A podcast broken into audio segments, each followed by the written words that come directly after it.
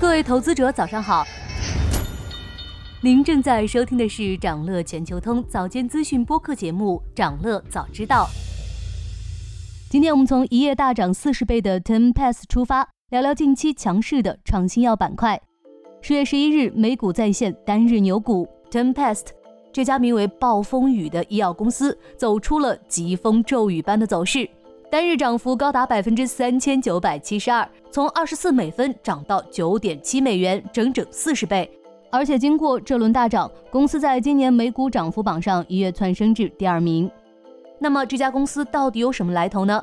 根据 One 的数据，Tempest 是一家临床阶段肿瘤学公司，致力于将肿瘤靶向和免疫介导机制结合起来，开发小分子药物。公司成立十二年，营收为零，员工也只有十九名。但就是这么一家小公司，近期取得了一些进展。该公司的研究候选药物与罗氏的两种治疗药物结合使用后，在针对常见肝癌类型不可切除肝细胞癌的一线治疗中，显示出临床治疗的优越性。这项研究之所以受到关注，是因为肝细胞癌的死亡率较高。研究人员预计，到二零三零年，它将成为死亡率第三高的癌症。同时，公司为了应对特定的收购威胁，还公布了一项“毒丸计划”。毒丸计划可能也是刺激股价上涨的一个因素。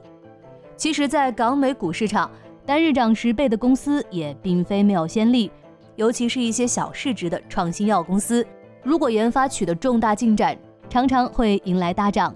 比如去年十二月，中国资本投资的一家创新药公司安博，因为在乳腺癌研发中取得进展，股价单日大涨十倍。对于这类公司，投资者仍需关注后期研发进展。如果后续没有进一步成果，短期可能会回调。但像安博，经过一波回调后，仍有第二波行情。总体上，小市值创新药公司的行情其实并不好把握。相比之下，整个创新药板块的行情可能是投资者更应该关注的。实际上，近期港股的创新药板块连续反弹。港股创新药 ETF 两日涨幅超过了百分之七。创新药的大涨，一方面跟减肥药有关。分析认为，减肥药的药理跟创新药较为类似，都是通过发现新靶点，从抑制机理上实现治疗目的，一定程度上也撬动了创新药板块。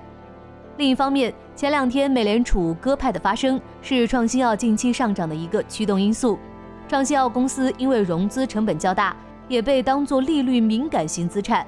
二零二二年之后，美联储加息，中国和美国的创新药公司都出现了明显的回调。但现在美联储加息即将迎来拐点，一旦美联储停止加息，甚至降息，都能对创新药板块构成刺激作用。基本面方面，机构认为创新药需求有望在后疫情时代逐步恢复。目前早期研发的需求虽然暂时疲软，但随着海外投融资的回暖。也有望回归快速增长常态。想了解更多新鲜资讯，与牛人探讨投资干货，现在就点击节目 show notes 中的链接，进入掌乐全球通 app。以上就是今天掌乐全球通掌乐早知道的全部内容，期待为你带来醒目的一天。祝您在投资中有所斩获，我们明早再见。